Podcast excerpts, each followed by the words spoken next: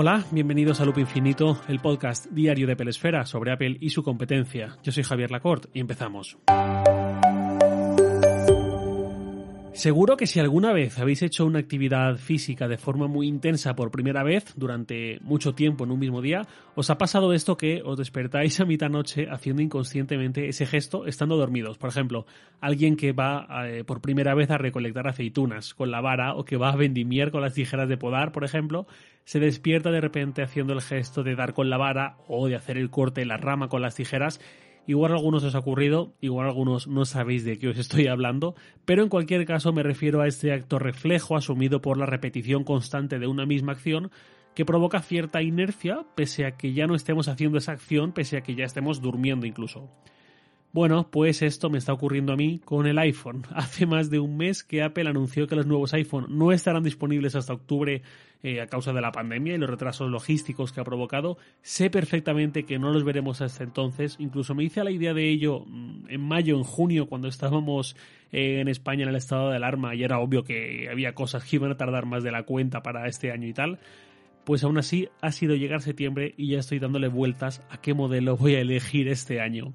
Y lo voy a contar aquí porque además es posible que también os ayude a los que estéis dando vueltas a cuál elegir, ahora que además tenemos un iPhone súper pequeño, o que mejor dicho que seguramente vamos a tener un iPhone súper pequeño, el más pequeño desde 2013 aparte del primer iPhone SE, y al más grande de la historia de los iPhone. Para los que llevéis menos tiempo escuchando Loop Infinito, un pequeño disclaimer que he comentado bastante por aquí, pero que quizás los nuevos no sabéis, es que yo tengo la gran suerte de que cada nuevo iPhone, Apple España se dirige a mí y me propone probarlo, con una cesión de un año y eligiendo yo el modelo, que en los últimos años el dilema suele ser normal o plus, normal o max, normal o pro o pro max. Pues bien, para eso queda más de un mes, ya sea concesión o sin ella, y yo ya estoy dándole vueltas a qué tamaño voy a elegir este año. Os cuento un poco mi contexto para que entendáis mis planteamientos actuales. Hasta 2013 yo compraba los iPhone y solo había un modelo nuevo cada año. Además, en 2013 fue del 5S y el 5C, pero bueno, un modelo nuevo al año, ya me entendéis.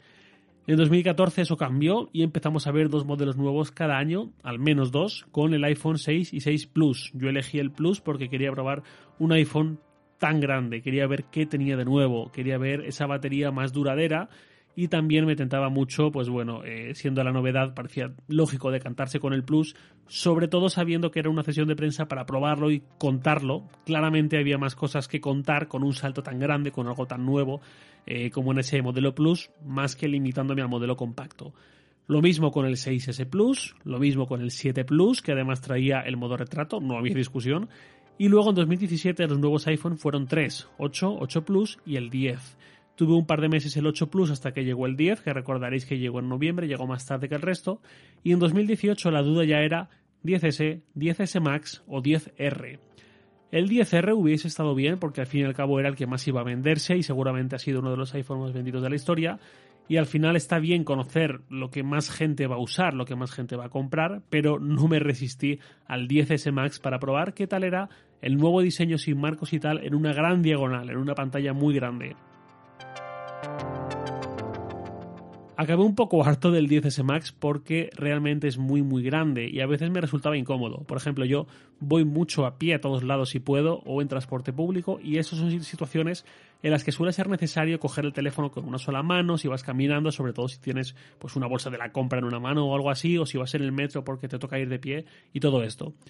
Entonces llegamos a septiembre de 2019, hace un año, con este podcast en pañales aún, y entre 11, 11 Pro y 11 Pro Max me decanto por el 11 Pro porque tenía muchas ganas de volver a un iPhone más compacto, más manejable y tal. Bien, llegamos al día de hoy, llegamos a esta inercia de pensamiento prematuro sobre qué iPhone escoger. Dicen los rumores desde hace muchos meses y parece que tienen una fiabilidad muy muy alta, que este año veremos no tres sino cuatro modelos nuevos iPhone 12 de 5,4 pulgadas, iPhone 12 Max de 6,1, iPhone 12 Pro también de 6,1 pulgadas y iPhone 12 Pro Max de 6,7 pulgadas. Al margen de los nombres, que suelen ser lo menos certero con este tipo de rumores y tal, esto es la gran filtración que conocemos desde hace meses y que que yo sepa nadie ha traído otra nueva filtración que desmienta esta y ya digo, parece bastante fiable. Con esto sobre la mesa me toca el turno de elegir. Es posible que los que escuchéis este podcast todos los días y con mucha atención recordéis que yo en alguna que otra ocasión he defendido los iPhone pequeños, bien manejables. Y pensaréis que entonces, ¿qué tengo que pensar yo? Que me vaya por el de 5,4 pulgadas y ya está. A ver, ese iPhone 12 tiene 5,4 pulgadas con el lenguaje de diseño de los iPhone con Face ID que tenemos desde 2017 y su proporción de pantalla más alargada. Es decir, sería más pequeño en su cuerpo que los iPhone pequeños actuales con Touch ID, el iPhone SE de 2020 o el iPhone 8 o el 7 o el 6 que tienen el mismo chasis, pero tienen pantallas de 4,7 pulgadas. Esto sería un terminal muy pequeño donde casi casi todo es pantalla, eso es muy tentador para mí. Tendría un iPhone más o menos como el que tengo ahora, como el 11 Pro, pero más pequeño. Eso me gusta. Siguiente, el iPhone 12 Max, que tendría una pantalla de 6,1 pulgadas, es decir, como el 10R, como el 11. Esta opción es la que tengo clara que no. ¿Por qué? Porque tendría el mismo tamaño que el 12 Pro, pero sería menor en cuanto a especificaciones. Dicen estas filtraciones que el 12 y el 12 Max tendrían dos cámaras, gran angular y ultra gran angular, como el 11, mientras que el 12 Pro y el 12 Pro Max tendrían tres cámaras, sumando el teleobjetivo, como los Pro actuales, así como el sensor LIDAR, como el del iPad Pro. Este segundo modelo, entonces, tengo claro que no. Pasamos al tercero, al iPhone 12 Pro, 6,1 pulgadas, igual que el anterior, pero con lo que ya he comentado.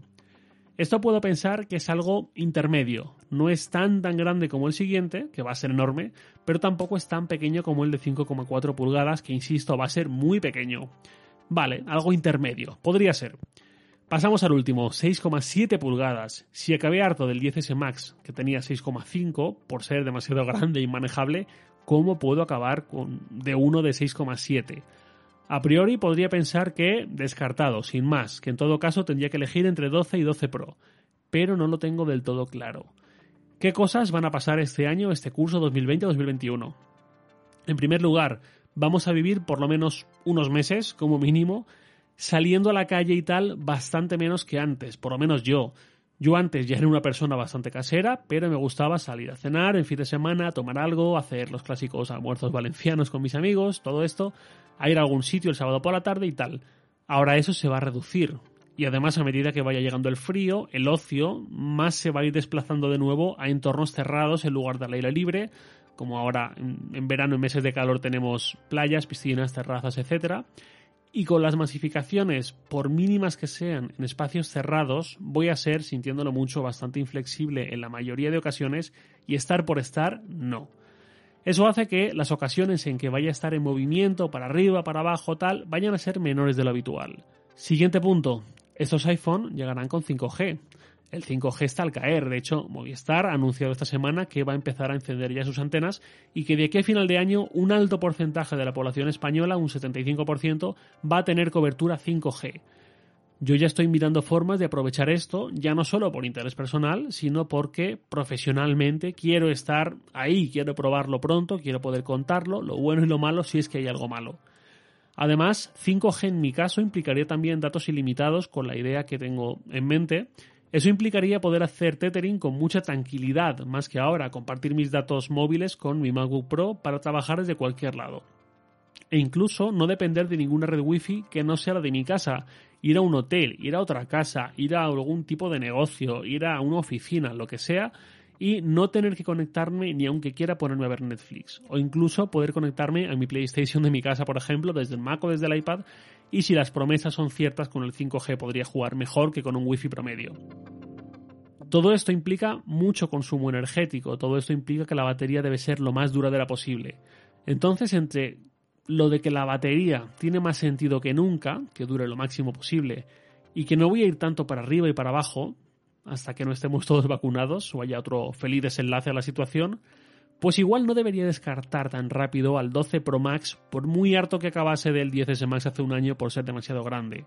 Y os digo más, escoger este modelo, que se me haría incómodo en la mano seguro cuando tuviese que manejarlo sin estar sentado o algo así, haría que yo tuviese más inercia para hacer ciertas acciones a través del Apple Watch o a través de Siri si llevo puestos unos auriculares lo cual tampoco está mal como vía de aprendizaje y de hábito un poco a la fuerza y además asumiendo que el Apple Watch pues también va a ser mejor, WatchOS 7 va a ser mejor y las aplicaciones y demás de terceros también van a ser mejores cada vez. Luego también recuerdo que el MacBook Pro de 16 pulgadas, cuando salió, yo pensaba que era demasiado grande y que yo estaba muy a gusto con mi MacBook de 12 pulgadas. Pero luego, entre unas cosas y otras, acabó cayendo, acabé pasando por caja y ahora estoy enamorado de ese ordenador. No tengo casi ni una queja y no lo cambiaría por ningún otro. Y no me parece demasiado grande y si me lo parece en algún momento, todo lo demás me compensa mucho. Entonces, ¿qué hago? A estas alturas, casi que los candidatos son el 12, el más pequeño, y el 12 Pro Max, el más grande. Los dos de 6,1 pulgadas para mí quedan descartados, incluso el 12 Pro. ¿Por qué? Porque, como dice Milcar, para poca salud, ninguna. Si no voy a tener un iPhone ridículamente pequeño, manejable, compacto, pues ya me tiro a por el Pro Max más grande que haya, que me da las ventajas de ver series y pelis de la mejor forma posible que capa en mi bolsillo, o quizás ni eso, o de tener una batería de las que hace historia, de las que nunca se acaban. Entre medias, sentiría que no tengo ni lo uno ni lo otro y creo que me gustaría menos esa experiencia. Entonces esa es mi duda. ¿Qué hago? 5,4 pulgadas y manejo todo más cómodo que nunca, tan cómodo como hace 8 años que no lo estoy. O en cambio me tiro a por un iPad mini mini, aunque cada vez que lo saque del bolsillo parezca el cuarto árbitro en un partido de fútbol con el cartel este de electrónico anunciando un cambio. Tengo dudas y lo bueno es que tengo más de un mes para terminar de encontrar la respuesta correcta. La siguiente pregunta es, ¿qué haríais vosotros? ¿O qué vais a hacer vosotros si estáis un poco con esta misma duda y con este planteamiento? Me interesa lo que estáis pensando y si me lo contáis yo lo voy a leer encantado. Y nada más por hoy, lo de siempre, os leo en Twitter, arroba jlacort, y también podéis enviarme un mail a lacort, arroba sataka.com. Loop Infinito es un podcast diario de Pelesfera, publicado de lunes a viernes a las 7 de la mañana, hora española peninsular, presentado por un servidor, Javier Lacort, y editado por Santi Araujo. Un abrazo y hasta mañana.